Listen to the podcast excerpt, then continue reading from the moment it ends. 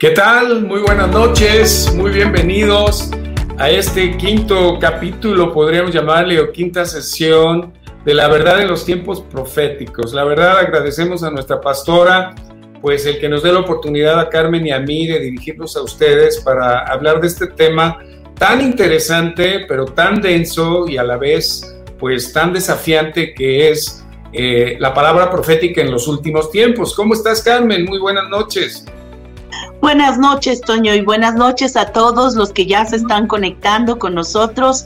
Un saludo desde el encerrón que estamos teniendo. Ya no sabemos si ya no estamos acostumbrando o ya algunos estarán enloqueciendo, pero yo creo que es muy buen tiempo para reflexionar, para estar en familia, para conocernos, para estar con el Señor, más pegados que nunca al pulso de su corazón y pues qué gusto estar aquí. Agradezco a la pastora y a todos los que hacen posible esta transmisión.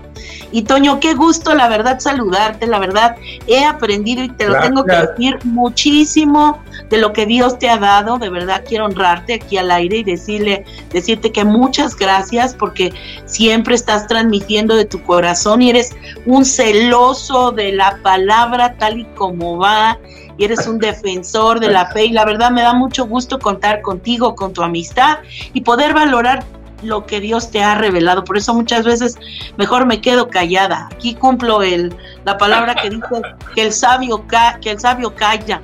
Y aún hasta el necio cuando calla dice la palabra que es contado por sabio. Así que bueno, aquí aprendiendo. No, Mira, toda la gloria al Señor Jesucristo, a su bendito Espíritu Santo que nos permite comprender y entender. Entrando a la, ahora sí, a la recta final, que no quisiera, la verdad, porque esto está muy interesante.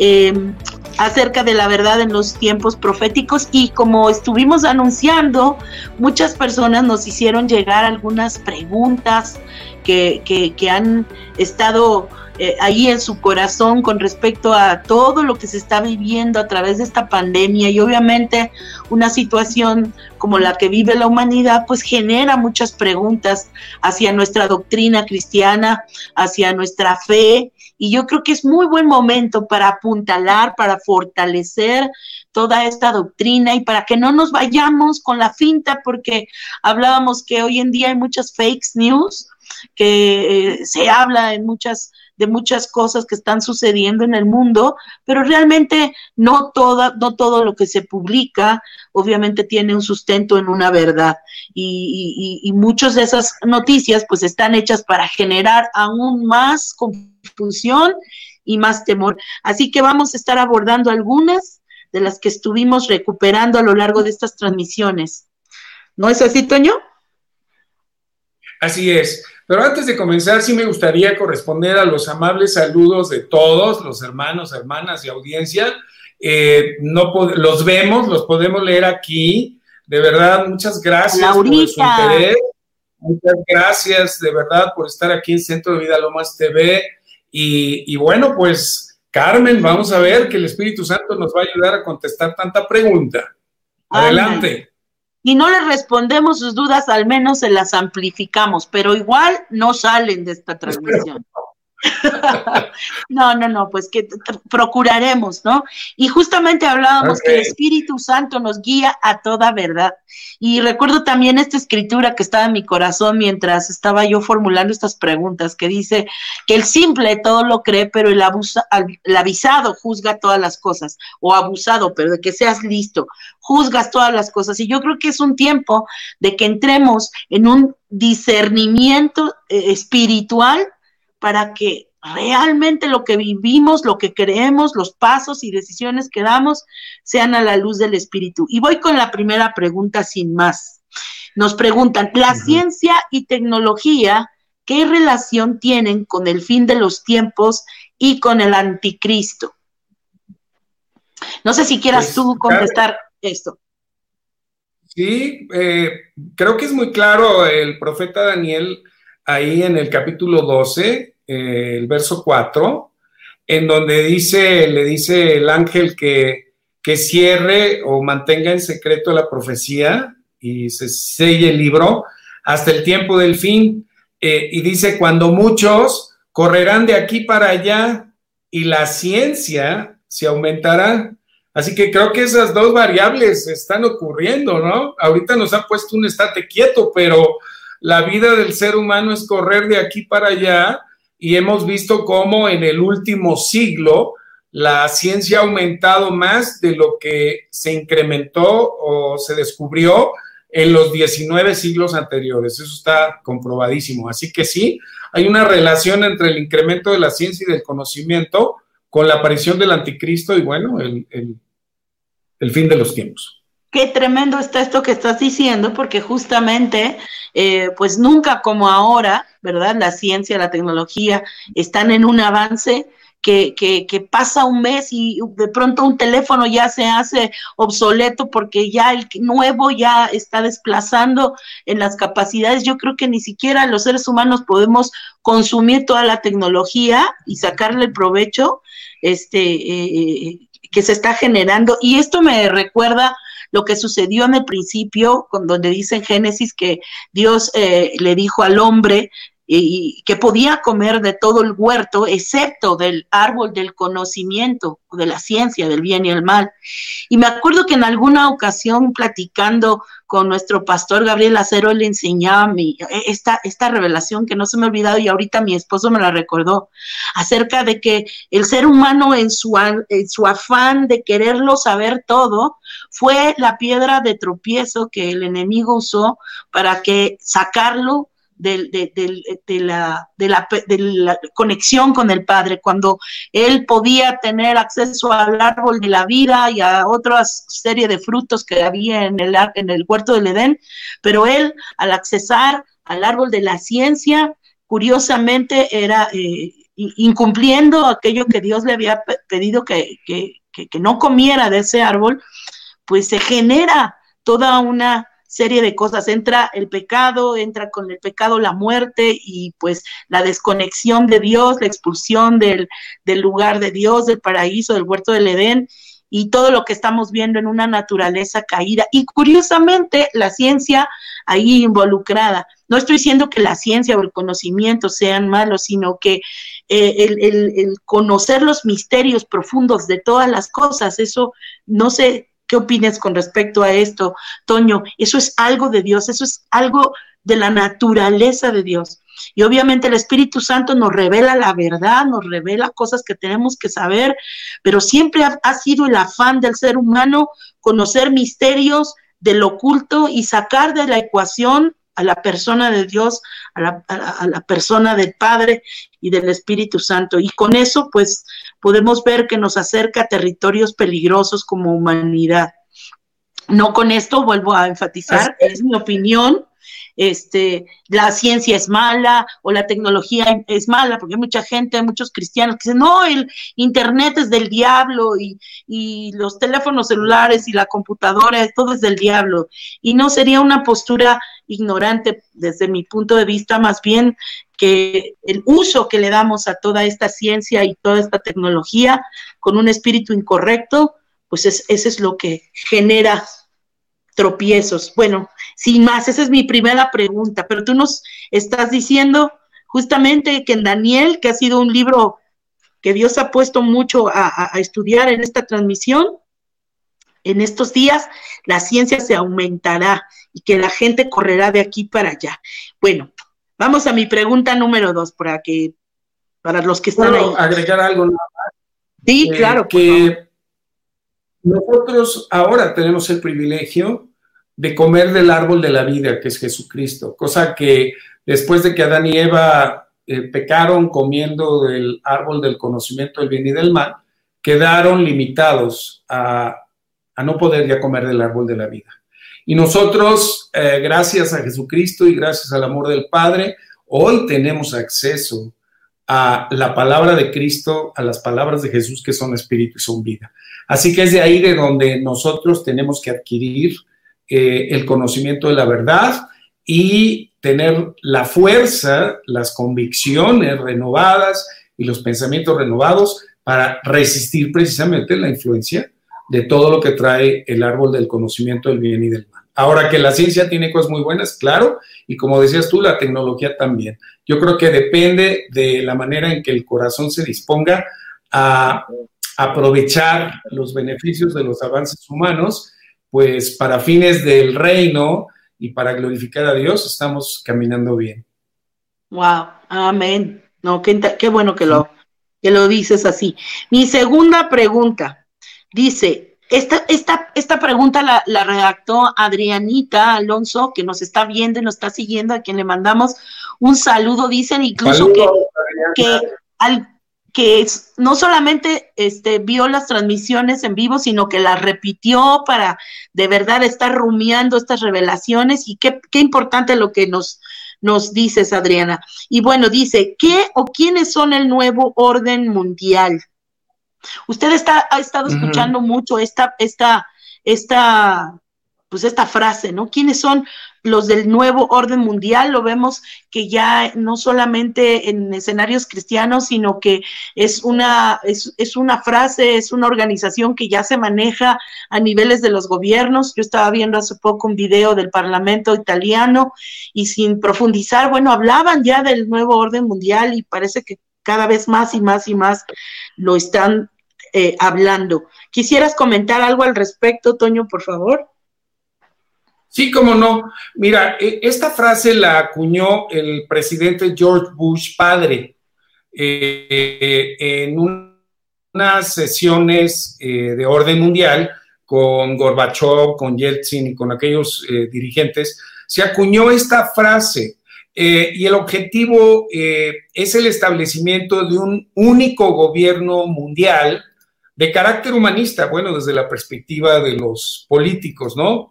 Eh, pero en realidad no se trata solamente de un gobierno, de un dominio político-económico, y como hemos escuchado muchas veces, movido por una camarilla gobernante que está oculta, eh, de multimillonarios o de banqueros de corte internacional. No es solo eso, en realidad, eh, como todo esto tiene eh, su respaldo desde la perspectiva de Dios en el reino de las tinieblas, este orden lo que busca es dominar a la humanidad con una ideología especial. O sea que no solo se trata de poder o de cuestiones económicas o comerciales. Se trata de generar una revolución ideológica que todos los que conocemos a Cristo hemos visto que ha estado en movimiento. O sea, es un, como un ataque a la conciencia, buscando quitar los valores de Dios y bíblicos para sembrar un nuevo pensamiento que en realidad lo que tiene es, como naturaleza, es un pensamiento anticrístico. O sea que eh, todo lo que se discute de, la globalización, lo que se discute del mercado libre, eh, el antagonismo de los gobiernos populistas o nacionalistas que se pelean porque el neoliberalismo no sirve, hay que ir a hacer un gobierno asistencialista, va más allá, va más allá, es todo un mover ideológico, Carmen, al cual sí tenemos que estar todos los hijos de Dios bien apercibidos, ¿no? Es lo que trae una nueva ideología de género, es lo que eh, quita las diferencias entre el varón y la mujer eh, por, por medios este, incorrectos. Ahora, ¿cuál es el fin último de la ideología del sistema anticrístico? Es eh, gobernar y someter y esclavizar a la humanidad. Ese siempre ha sido el deseo del enemigo. Ahora, en el aspecto religioso, una manera en que se mueve es el sincretismo en donde líderes de distintas religiones tratan de conciliar todas las doctrinas en una sola. Entonces no niegan la existencia de un Dios, pero sí niegan al, Dios de la Biblia y al único y soberano Salvador que es Jesucristo.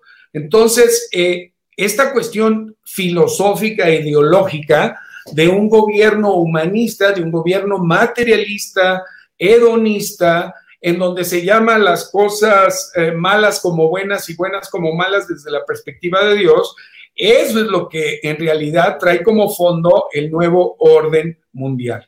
Y ahí también está incluida, por ejemplo, la mezcla, la mezcla racial, acabar con, las etnias, ¿no? A través de estos movimientos masivos de personas de los distintos continentes, muchas veces movidos por necesidades legítimas como es la pobreza o la esclavitud, eh, en donde se quieren romper todas las barreras culturales, dando como la preferencia a un, a un ser humano cosmopolita eh, de grandes ciudades, en donde se quiten todas las diferenciaciones. Y ahí es donde entran estos, estos valores malentendidos, ¿no? De, de la tolerancia y de muchas cosas que supuestamente debemos de aceptar, pero que en el corazón sabemos que van en contra de los valores de nuestro Dios. Ahora, en el fondo, en el fondo, el nuevo orden mundial es como el establecimiento de la máxima rebelión del ser humano contra Dios, que quita a Dios y pone al ser humano en el centro, eh, no dándose cuenta que la humanidad que se mueve así es solamente un títere de las tinieblas. Qué tremenda respuesta, qué bárbaro justamente yo creo que ahí ha de haber quedado más que claro de dónde está saliendo esta frase que cada vez estamos escuchando más y más. Obvio es que como nos dices, cada vez en el incremento de la maldad, pues obviamente cada vez vemos más eh, al día toda esta unificación y sincretismo. Y bueno, nada más, el sincretismo es el, el, revolver, es la mezcla, no importa en qué creas ni en quién creas, el chiste es que seas parte de una humanidad que nos estamos poniendo de acuerdo, sacando a Dios de la ecuación. Eh, y recuerdo yo cuando estabas, ahorita que estabas hablando esto, acerca de, de Babel, o sea, ya desde ahí desde Génesis podemos ver que se estaba moviendo en ese espíritu. Vamos a ponernos de acuerdo los seres humanos para llegar a construir una torre que llegue hasta lo alto, que llegue lo más alto que se pueda, ¿no? En, e, esa era la era el, el, propósito de en aquel momento la humanidad construir esto y obviamente en esto eh, no estaba ni no era una iniciativa del Espíritu Santo, no era una iniciativa de Dios Padre, fue una iniciativa de los que se quisieron poner de acuerdo para llegar alto sin Dios. Y justamente eso representa el nuevo orden mundial, llegar a un gobierno unitario, llegar a un gobierno globalizado, obviamente de un tinte humanista, pero como bien dices, apuntalado por espíritus, por, por el mismo eh, Satanás, que siempre ha sido el enemigo de Dios, y que pues su propósito es hacerle eh, eh, eh, comprobar que la creación máxima de Dios, en este caso el ser humano, está dispuesto a negarlo y a darle la espalda. Y por eso es que somos completamente opositores a este espíritu que está operando desde, desde el origen de la humanidad. Desde la caída más bien de la humanidad. Nada más podría agregar una cosa más. no vayamos lejos, echemos un vistazo a la historia en los últimos siglos y vemos cómo el pleito de las distintas filosofías, que la socialista, capitalista, que el, eh, comunismo, que eh, todo eso, ¿no? Eh, en lucha los pueblos, ¿no? Siendo sometidos a esclavitud, Hitler, ¿no? En la Segunda Guerra Mundial, los imperios que buscan aplastar a los débiles y cobrarles impuestos y, y sujetarlos y someterlos o sea, esa ha sido la historia de la humanidad, a ver si mi ideología triunfa sobre la tuya y yo te someto, y, ahí es donde hemos visto los excesos del ser humano instigados por el infierno, en donde eh, se usan métodos de convencimiento eh, a través de la pistola, a través de la amenaza, la intimidación, y donde se coartan las libertades del individuo, porque nuestro Dios es un Dios de libertad es un Dios de justicia, es un Dios de gracia, es un Dios que no te obliga a nada, es un Dios que busca la liberación del individuo de todo tipo de esclavitud. Así que ponle el nombre que quieras a la ideología, muchas veces tiene componentes que buscan solamente esclavizar al ser humano. Y a eso vino Cristo, a liberarnos de toda esclavitud. Oye, qué importante porque aún Jesús en Mateo 24 nos, nos, nos anticipa y nos dice, cuidado ahí con las huecas sutilezas con la que muchos con doctrinas, con filosofías huecas podrán hacer tropezar aún a los escogidos.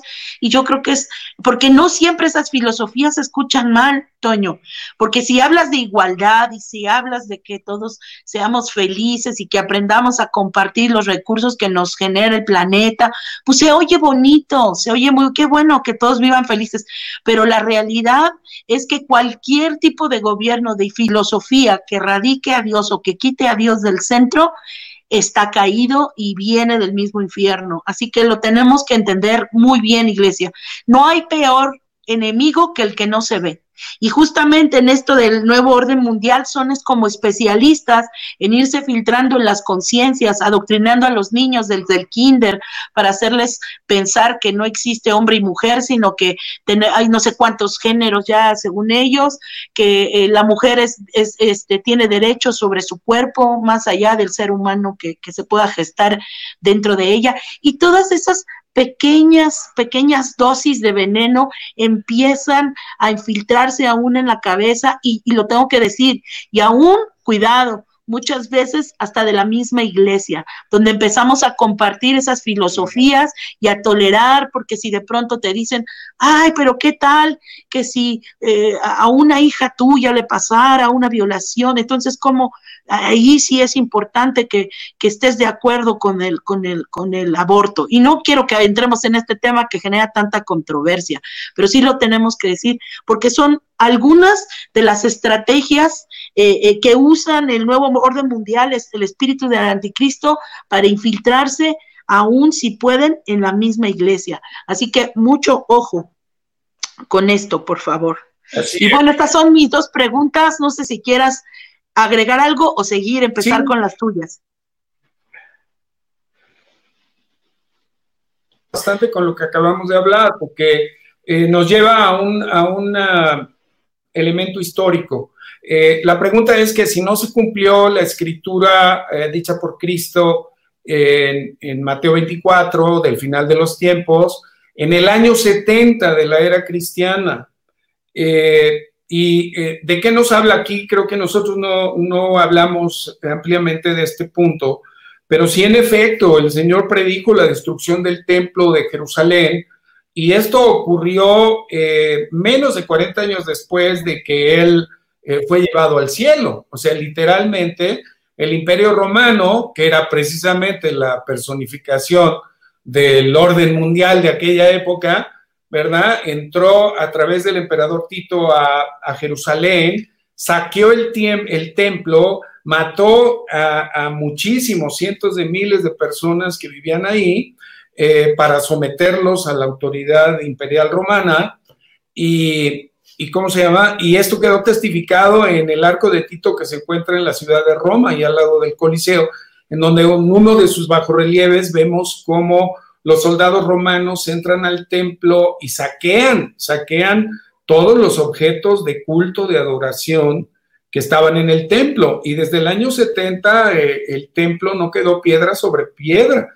Tan es así que que a la pared que queda de donde estuvo construido el templo es el lugar más sagrado hoy de los judíos, de los israelitas, que se llama el Muro de los Lamentos. Entonces, eh, no se cumplió totalmente lo dicho por el Señor Jesucristo respecto al discurso escatológico del final de los tiempos, porque si vamos a, ahí en Apocalipsis 13, podemos ver que muchas de las cosas, especialmente del personaje del anticristo, y, de los planes de Satanás para poner este liderazgo mundial que ocurrirá en algún momento, pues no se han cumplido. Por ejemplo, en Apocalipsis 13, del 3 al 7, eh, hablando del anticristo, eh, vemos cómo dice que es herido de muerte y esa herida mortal que todo el mundo ve es sanada. O sea, el diablo también hace milagros, ¿no?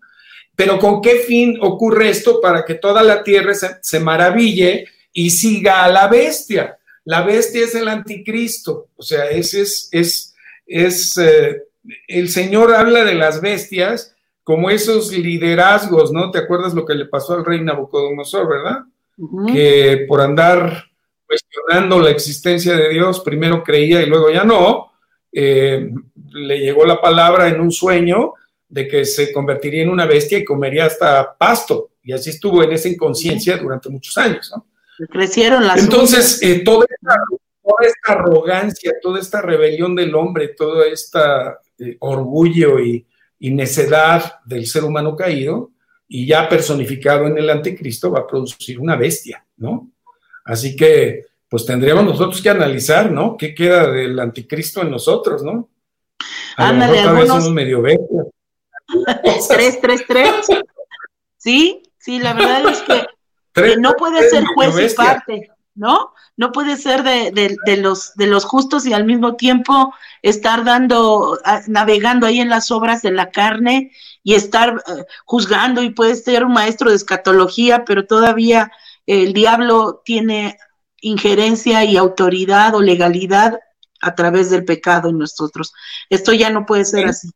Ahora, haciendo la comparación del emperador Tito del año 70, el emperador romano, con el anticristo, pues vemos en Apocalipsis 13, 7 que a, ambos se les permitió hacer guerra contra el pueblo de Dios, contra los santos, y los venció. Pero a Tito no se le dio autoridad sobre toda tribu, pueblo, lengua y nación, y el anticristo sí la tendrá. Entonces, no, eh, la profecía eh, de la destrucción del templo se cumplió, pero no se han cumplido muchas de las cosas que tendrán que ocurrir al final de los tiempos para que el Señor regrese. Así es. Estamos, estamos por ver el cumplimiento total de esa palabra. Eso es, es muy interesante. Si quieres ir a la segunda de tus preguntas. Sí, la segunda pregunta que tengo aquí es nada más eh, con respecto a la gran tribulación, que cuánto dura. Eh, si recordarán, y no sé si Vico nos puede poner ahí el, el diagrama. Gracias.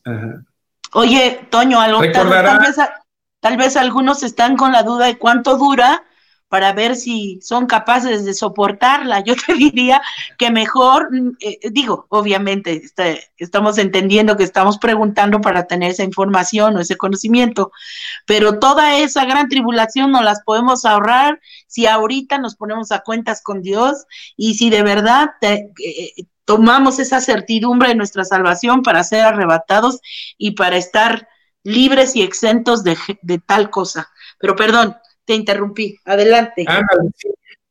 salir de la tribulación para ser de la tripulación del Señor Jesucristo. Amén. con él al cielo. Amén, Bueno, aquí para la semana 70, aquí ven ustedes, está la cruz que representa eh, la muerte del Señor Jesucristo, el círculo gris, la era de la iglesia, que es donde estamos, que es el paréntesis entre la semana 69 y la semana 70 de Daniel que revisamos. Y aquí viene la semana 70, que es la semana de la gran tribulación, que se divide en dos mitades, tres años y medio de paz, ya con la aparición del anticristo, pero camuflado como un gran líder mundial que promueve la paz, pero a la mitad de, las siete, de los siete años a los tres años y medio, se destapa y ocurre ahí la la abominación desoladora de la que habló el profeta Daniel y el Señor Jesucristo. Y este hombre se pone en el templo de Dios como Dios y pide la adoración para él y se vuelca en contra del pueblo de Israel y de todos los hijos de Dios. Entonces entra la gran tribulación que dura tres años y medio o mil doscientos sesenta días, ¿verdad? Y estamos en el, en el camino al final de los tiempos en donde el Señor terminará como decía el profeta Daniel, la transgresión pondrá fin al pecado, expiará la iniquidad, traerá ya su reino de justicia eterna, cumplirá todas las profecías y será colocado el Señor como Él es digno de ser Rey de reyes y Señor de señores de todos los pueblos de la tierra. Amén. Entonces la duración. Amén. Así es, yo creo que quedó, quedó súper claro ese punto. Yo creo que has estado repitiendo muchísimo acerca de esas 69 semanas, de cuándo comienza las 70 semanas, pero yo creo que esos son de los términos que tenemos que tener bien bajados al corazón todos los cristianos. Recordemos que nos toca enseñar a nuestros hijos y a nuestros hijos, a nuestros nietos, todas estas verdades para que de verdad no sea por ignorancia que el pueblo de Dios perezca. O sea, que realmente, como tú dices, la verdad nos está revelando estos principios. Y bien, pues vamos a otra pregunta de las mías. Dice, escuchen porque está muy interesante. Y esto yo lo he escuchado aún de grandes líderes que están ahora eh, eh, guiando a la iglesia en oración, que, que estamos diciendo, ¿qué oramos? Dice, ¿cómo debemos orar para, para que estos días de crisis terminen si la Biblia señala que son tiempos y principio de dolores y cómo debemos orar para no orar contra la voluntad de Dios. ¿Quieres responderlo tú? Bueno, eh, Dios es soberano y tiene Él eh, la soberanía sobre el reloj cronológico de la humanidad entera. Pero nos ha puesto aquí en la tierra para hacernos partícipes de sus planes. Y yo creo, hermano y hermana, que si tú has tenido un encuentro con el Señor Jesucristo, has reconocido también el llamado a tu vida. ¿Cuál es el llamado a nuestra vida, el más importante mientras caminemos aquí en la tierra? Por supuesto, vivir una vida que le agrade a Dios. Eso es lo, primero. Pero parte del agradar a Dios, que es eh, vivir una vida en santidad, también es eh, establecer su reino aquí en la tierra. El Señor no quiere que nadie se pierda, quiere que todos vengan al arrepentimiento, ¿no? Y, yo encuentro que eh, en Lucas 21 del 34 al 36, hablando el Señor Jesús, de los últimos tiempos nos hace un exhorto y nos dice, miren, por ustedes mismos, que sus corazones no se carguen de glotonería y de embriaguez y de los afanes de esta vida, y venga de repente sobre ustedes aquel día. O sea, aquí es otra manera, Carmen, ¿te acuerdas que hablábamos de, de cómo estar preparados para el retorno al Señor? Y tú hablabas de la parábola de las diez vírgenes, o sea, de las que estaban adormiladas eh, y las otras que tenían eh, sus lámparas, ¿no? Llenas del aceite del Espíritu Santo. Entonces aquí es otra manera en que el Señor Jesús te dice, oye, aguas, no te cargues de, los, de las cosas de este mundo, viviendo en embriagueces, en glotonerías o atemorizado por los afanes de esta vida. Y entonces nos sorprenda el día del retorno, este, eh, totalmente fuera de onda, fuera de lugar. Dice el verso 35 de Lucas 21, dice, como un lazo vendrá sobre todos los que habitan sobre la faz de la tierra.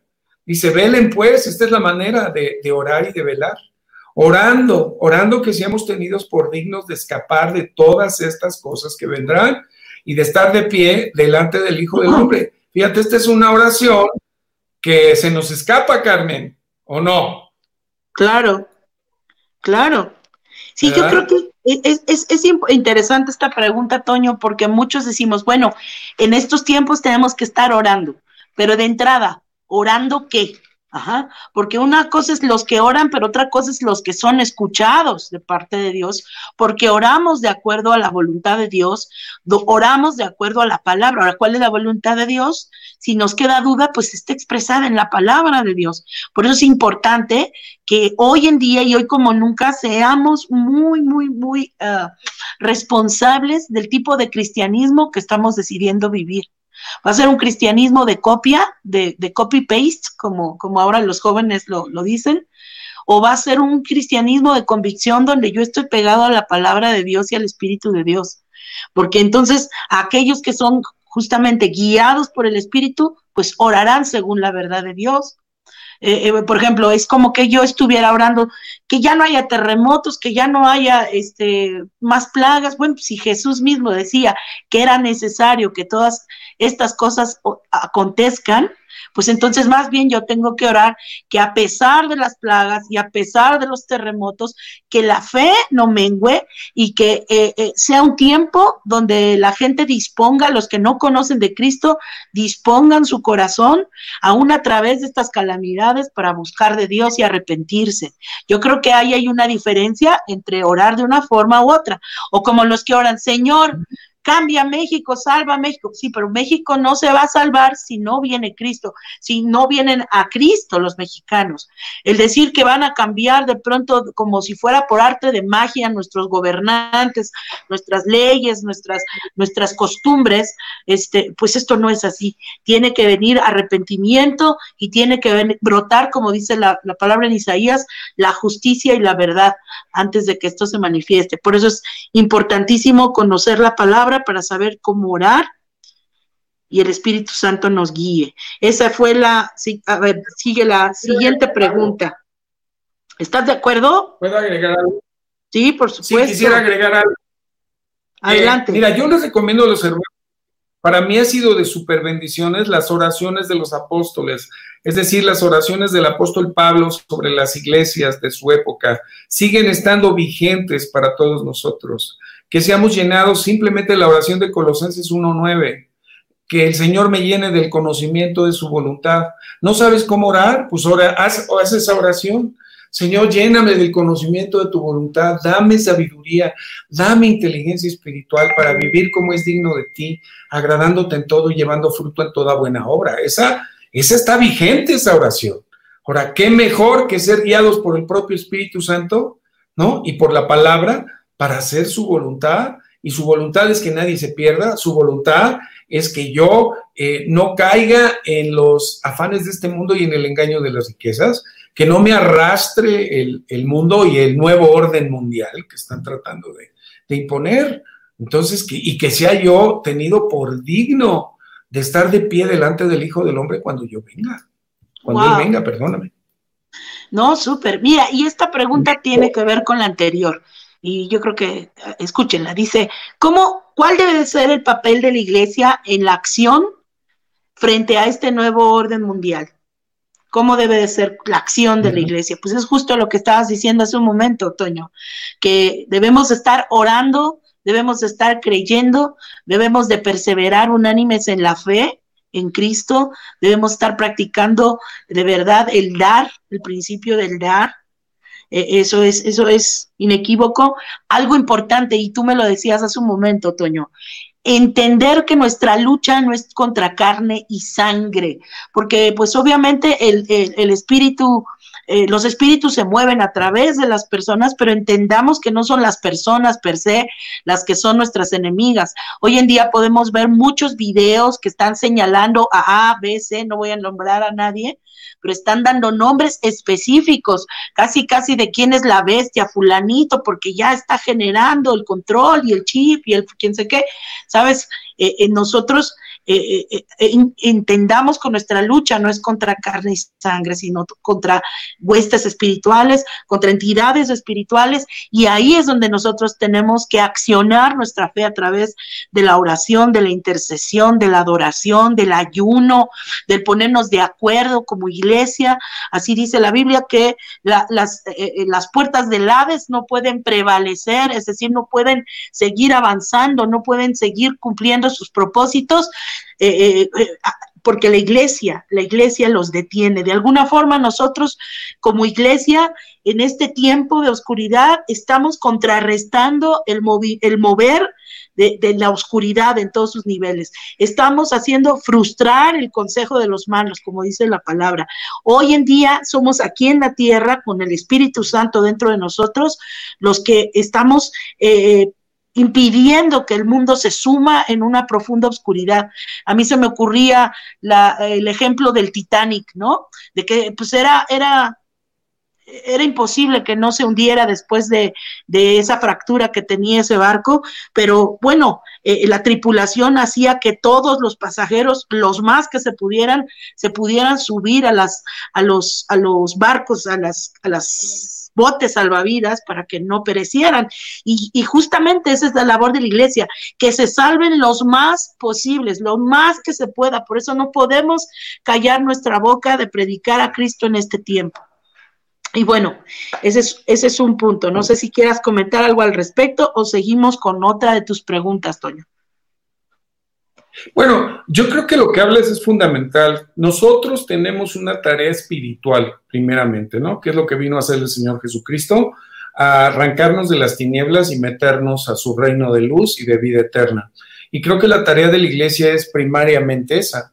O sea, quitar todas esas vendas, la ignorancia, la brujería, la hechicería, eh, la maldad, eh, todos esos espíritus malignos, que el temor que tiene atrapada a la gente y sumergida en esa esclavitud. Lo primero es que la lucha no es contra carne y sangre y creo que la actitud de nosotros debe ser la actitud de Cristo. Él no vino a condenar, sino que vino a salvar. Y así es el peor de los eh, ateos, el peor de los eh, criminales, el, peor de los gobernantes, eh, tiene la opción de ser iluminado en su corazón y en su entendimiento y volverse a Cristo. Entonces, es nuestra primera tarea, es de carácter espiritual y ponernos en la brecha orando y proclamando la palabra y liberando al cautivo, porque hoy, por ejemplo, muchos de nuestros hermanos y hermanas están padeciendo de ataques de temor, de insomnio y de tantas cosas. Entonces yo te pido, papá, mamá, hermano, hermana, eh, cada vez que alguien te hable de que está padeciendo en eso, ora, ora ahí directamente, ata, reprende todos los espíritus malignos que, que están deteniendo el que la luz de Cristo siga iluminando los corazones. Para mí es eso. Wow. Entonces, ¿tú crees que, esta es una al margen de las preguntas, ¿tú crees que hoy como nunca hay una actividad espiritual muy fuerte sobre la humanidad? Digo, siempre ha habido esa lucha pero al, haberse multiplicado la maldad, al estar legalizando ya el pecado como se quiere legalizar y avanzando todas esas huestes, ¿crees que estemos, estemos de verdad abajo de una guerra espiritual cual nunca? Tremenda, claro que sí. Sí, el reino de los cielos sufre violencia, los violentos lo arrebatan, o sea, una oración de fe, una oración de oposición, eh, de resistencia, de desplazar las tinieblas, es parte de la tarea de los hijos y de las hijas de Dios. Y si no, pues empiézale en tu casa, cuando de repente ahí te venga un sueño de las tinieblas, ¿no? Que te quiere ahogar, o sea, ¿qué vamos a hacer? Pues en el nombre de Cristo, reprender en el nombre de Cristo, echar fuera las tinieblas. O sea, afirmarnos y asegurarnos en nuestra tarea que juntamente con Cristo es de llevar libertad a los cautivos, vista a los ciegos, ¿no? Wow. Entonces es un llamado a la madurez espiritual como nunca. Ya no podemos ser cristianitos, tenemos que ser cristianos, de verdad, llenos del espíritu. Pues vamos con tus preguntas si quieres, Toño. Bueno, eh, nada más una, una, afirmación de que si la iglesia va a estar aquí en la gran, tribulación, la postura de nuestra iglesia y de lo que nosotros creemos es de que no, que, la iglesia será arrebatada previa a la gran tribulación. Hay otras posturas que, eh, que, dicen que no, que la iglesia sí estará aquí, pero nosotros creemos, eh, y bueno, ya lo hablamos también, si gustan escuchar el capítulo donde hablamos de esto a profundidad, y dimos citas y dimos eh, ejemplos, eh, la iglesia no, no, se queda aquí, es arrebatada, ¿no? Y luego la siguiente pregunta es, eh, que tiene que ver con la apostasía, de que si puede haber apostasía. Y claro que sí, claro que sí, porque dice que la palabra que, como decía Carmen, ante la abundancia de la maldad, el amor del cristiano se empieza a enfriar. apostatar es en realidad dejar la verdad y volverse a las fábulas. O sea, es escuchar y creer doctrinas de demonios. Eh, como dice ahí, te doy la cita, primera de Timoteo 4, 1, segunda de Timoteo 3 del 1 al 5 y segunda de Tesalonicenses 2, 11 y 12. O sea, aguas porque el enemigo está viendo cómo a través de los pensamientos, a través de cuestionar la palabra, quiere volvernos a las fábulas, a la mentira y el engaño. Él es el padre de mentira.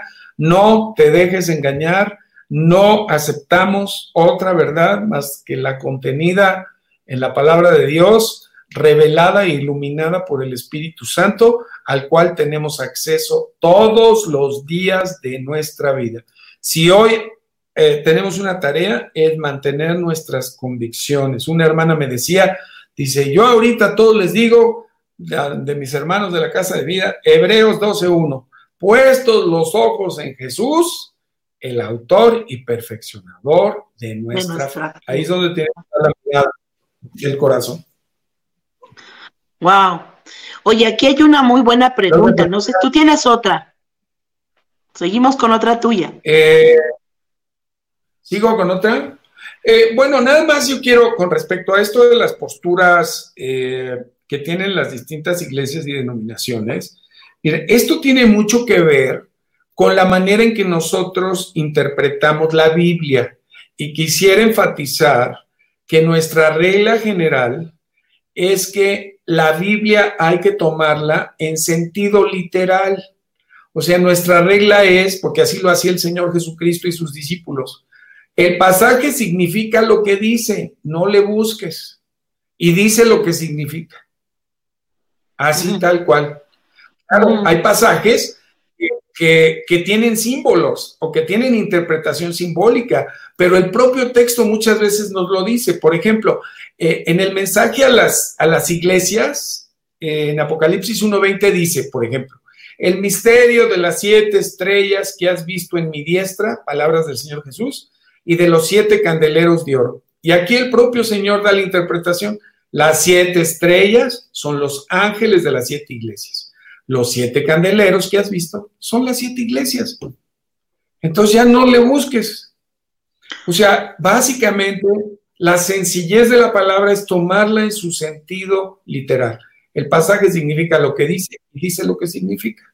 Así es. Es decir, también preocúpate de lo que está dicho, de cumplir lo que está escrito, lo que está reiterado por el Señor Jesús y algunas cosas que no entendemos en su claridad, en su plenitud, pues sí, por supuesto, la Biblia dice que Dios también a los que claman les mostrará cosas grandes y ocultas que no conocen, pero aun si eso no fuera como la fecha, la hora, el nombre de la bestia, el teléfono, las medidas de, eso la verdad no nos corresponde saberlo. Dice Deuteronomio 29, 29 que los misterios de Dios están para Él, o sea, ahí están, eso no nos incumbe a nosotros. Preocupémonos de lo que de lo que sí está revelado, de lo que Dios nos ha hablado. Y hay una pregunta que quisiera hacerte porque está muy interesante y creo que tiene que ver con lo que estamos viendo en este instante. Dice, ¿está bien? ¿Te la puedo hacer? Por favor. dice, ¿podrían explicar, dice, podrían explicar por qué parámetros serán juzgados los seres humanos en el juicio final? Es decir, ¿cómo serán juzgados los que nunca oyeron de Jesús o no lo recibieron? Y yo tengo una escritura para responder esta pregunta que está en Romanos 2, pero antes de entrar a mi respuesta me gustaría que nos dieras la tuya. La, eh, bueno, el eh, la revelación con respecto a, esto, Toño? Mira, eh, Carmen, creo que la experiencia de todos los que nos están oyendo, de la mayoría de ellos, es que a ellos nadie les puede convencer de que Jesús no está vivo hoy, de que el Padre eh, no es real. Porque todos hemos experimentado, los hijos de Dios, un nuevo nacimiento.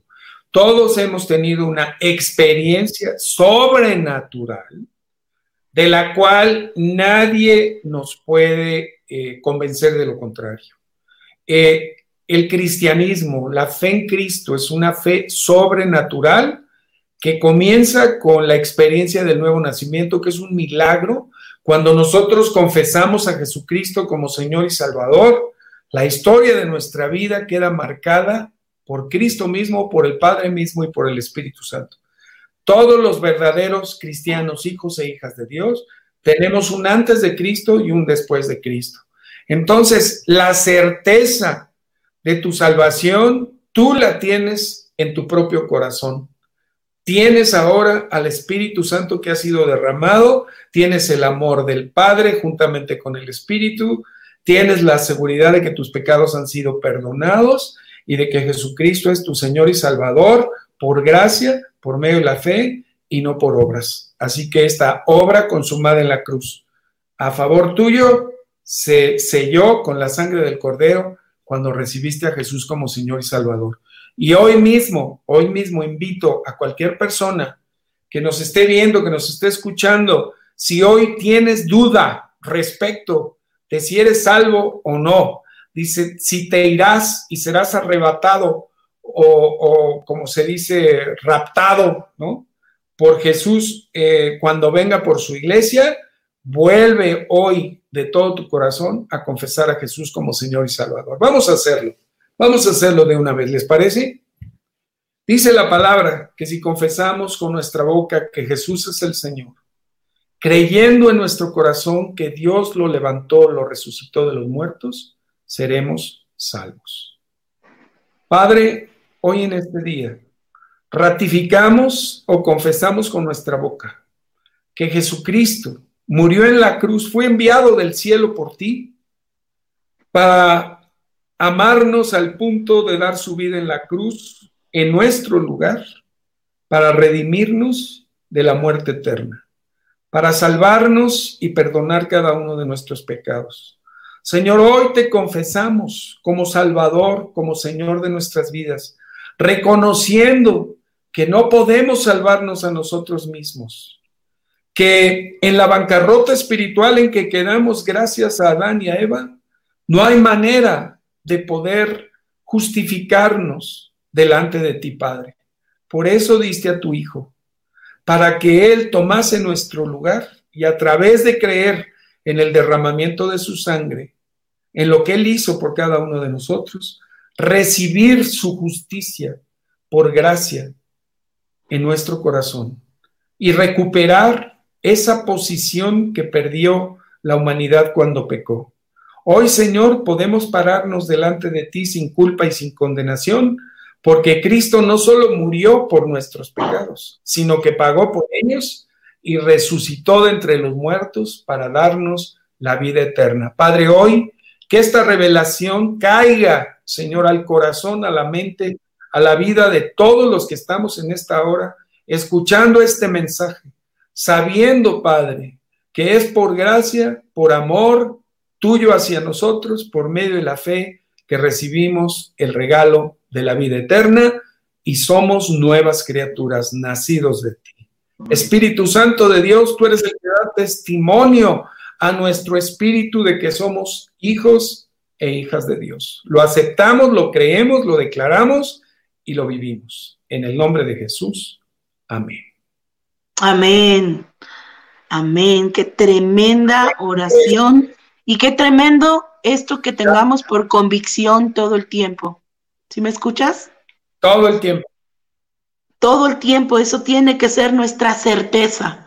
Entendamos que nosotros no es por nuestros méritos, es, fueron, es por los de Cristo, que nosotros somos hijos de Dios y que somos eh, escogidos para ser arrebatados, para ser la iglesia, para estar, entrar en esa comunión, en esas bodas y regresar después con Jesús aún para, para, para juzgar al mundo, para con, en, su entrada triunfal a este mundo, en su segunda venida, seremos nosotros la iglesia, pero tengamos esa certeza.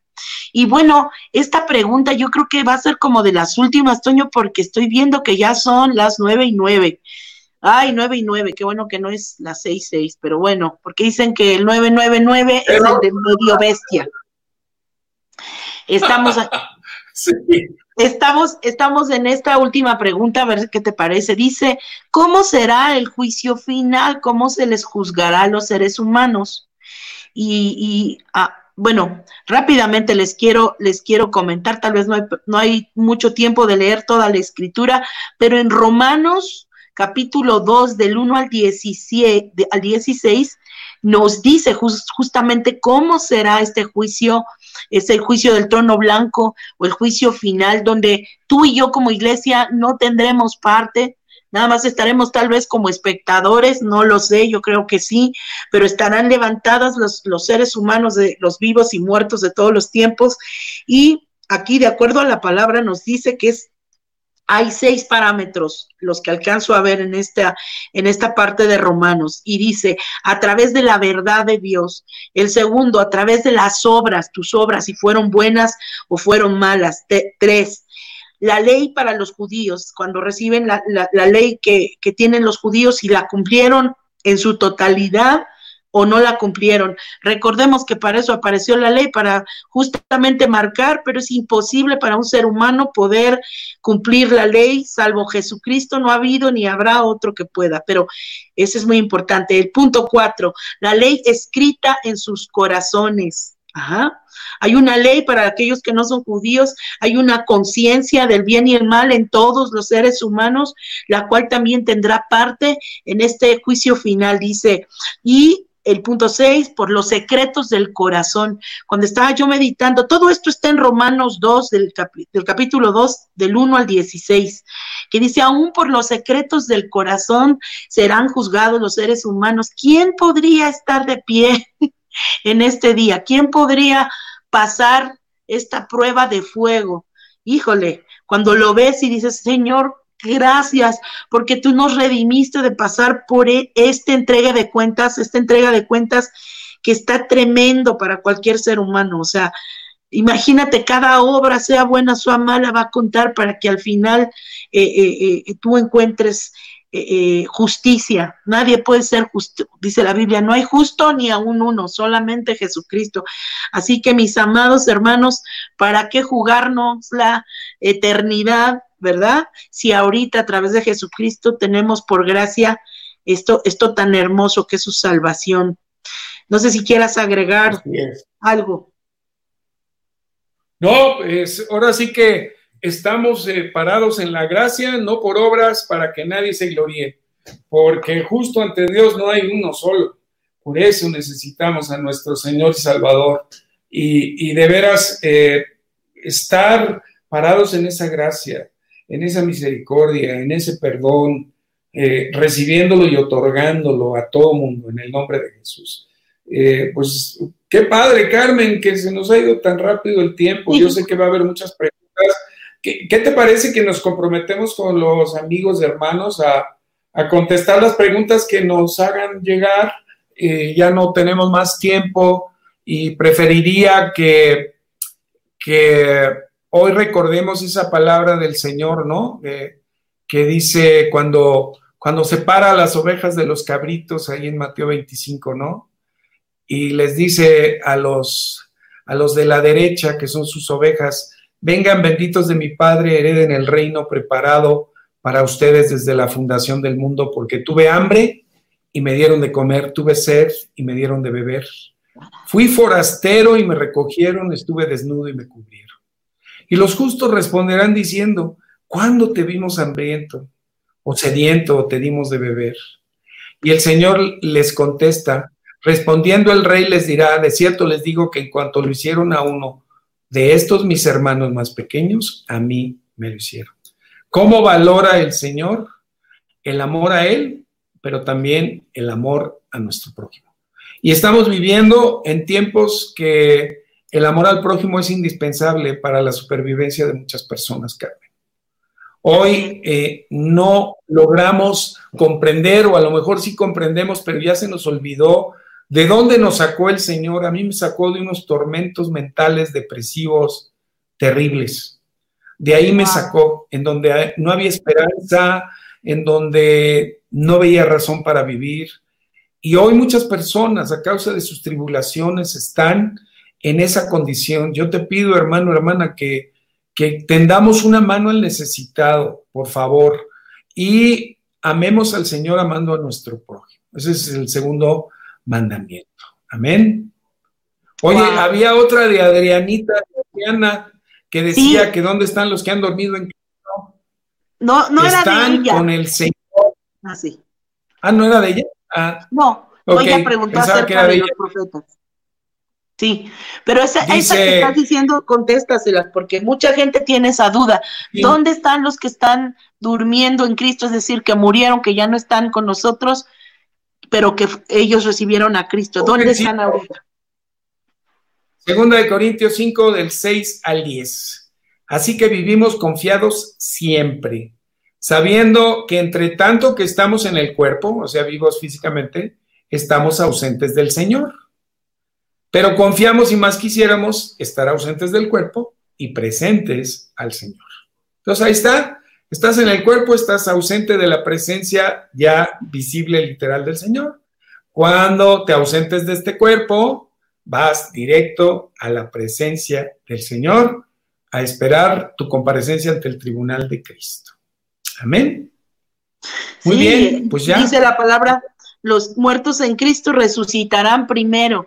O sea, sí, van a, va, a haber un ah, lugar muy especial para para los que nos ya nos anteceden, que ya pasaron de este tiempo y van a ser los que serán arrebatados primero. Así que imagínate qué tremendo día, gózate, visualízate, dale gracias a Dios, duerme cada día en la expectación de una certeza de que, de que tú estás escogido para este gran acontecimiento. Y se me ocurría, eh, lástima que no nos pusimos de acuerdo, hubiera sido muy lindo que pudiéramos cerrar este tiempo con una santa cena.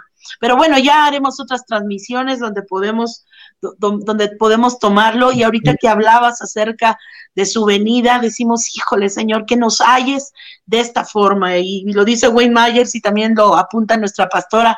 Señor, mientras eso suceda, que nos encuentres sudando, que nos encuentres apasionados, predicando, sirviéndote, creyéndote al final en las buenas, en, en las no tan buenas, y aún en las más malas, siempre creyendo en Cristo. Esto no, no, no tiene que ver con las circunstancias externas, nuestra fe, eh, nuestra relación con Dios ha madurado a un punto de que le seguimos no porque nos dé las cosas o porque aspiremos a, a cosas, simplemente porque hemos entendido que en Él está la vida y fuera de Él nada podemos hacer, así como dice la escritura en Juan. Así es. Y bueno, pues... Me gustaría, eh, me gustaría terminar con esto, nada más, eh, antes de que entre Esteban. Eh, platicando con nuestra pastora, yo le hice la pregunta de, cómo, cómo, ella percibe esta expectación de su venida y me dice, mira, hay que vivir como si el Señor regresara hoy, santificándonos y llevando su mensaje.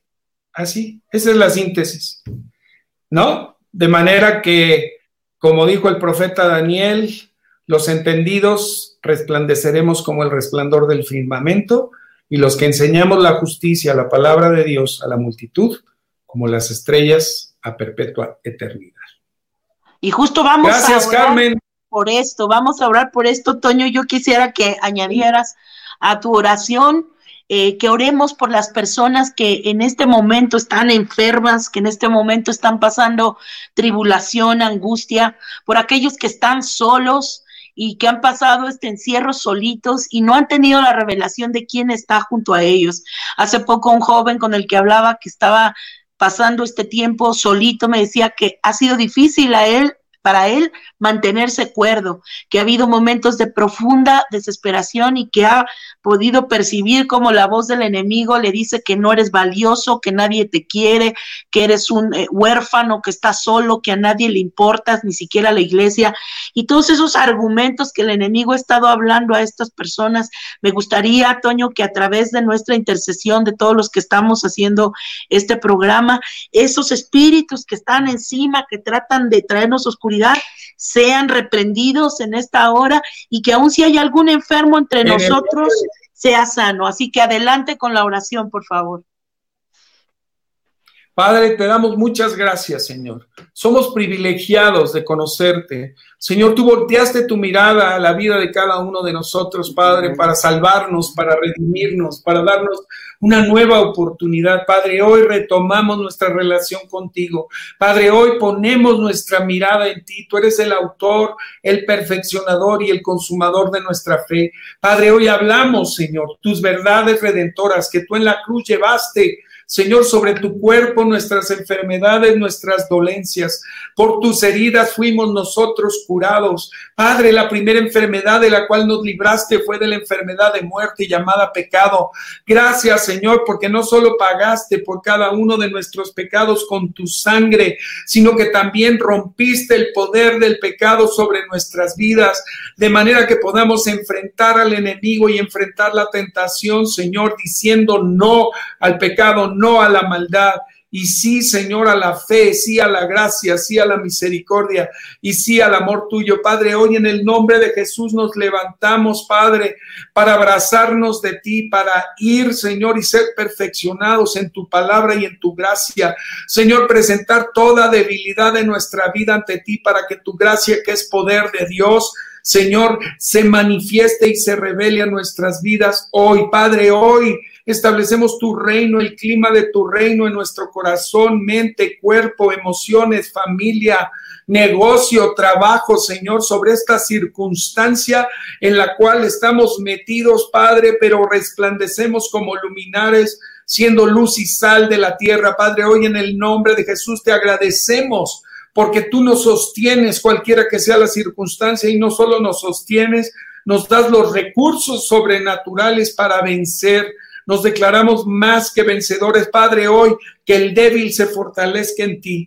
en el poder de tu fuerza, Señor. Tome la seguridad, la confianza de que tú estás a nuestro favor y que somos luz en medio de las tinieblas. Yo te doy gracias, Padre, por tu poder sobrenatural, la unción de tu Espíritu Santo, pudriendo todo yugo quebrando, Señor, toda obra de las tinieblas, toda obra del maligno sobre los pensamientos y las emociones aún de tus hijos e hijas. Señor, hoy reprendemos y quebrantamos y echamos fuera y confundimos todo plan de las tinieblas en contra de nosotros y declaramos, Señor, tu justicia, tu paz, tu gozo, tu compasión y tu misericordia fluyendo, tu amor a través de cada uno de nosotros para darlo al necesitado.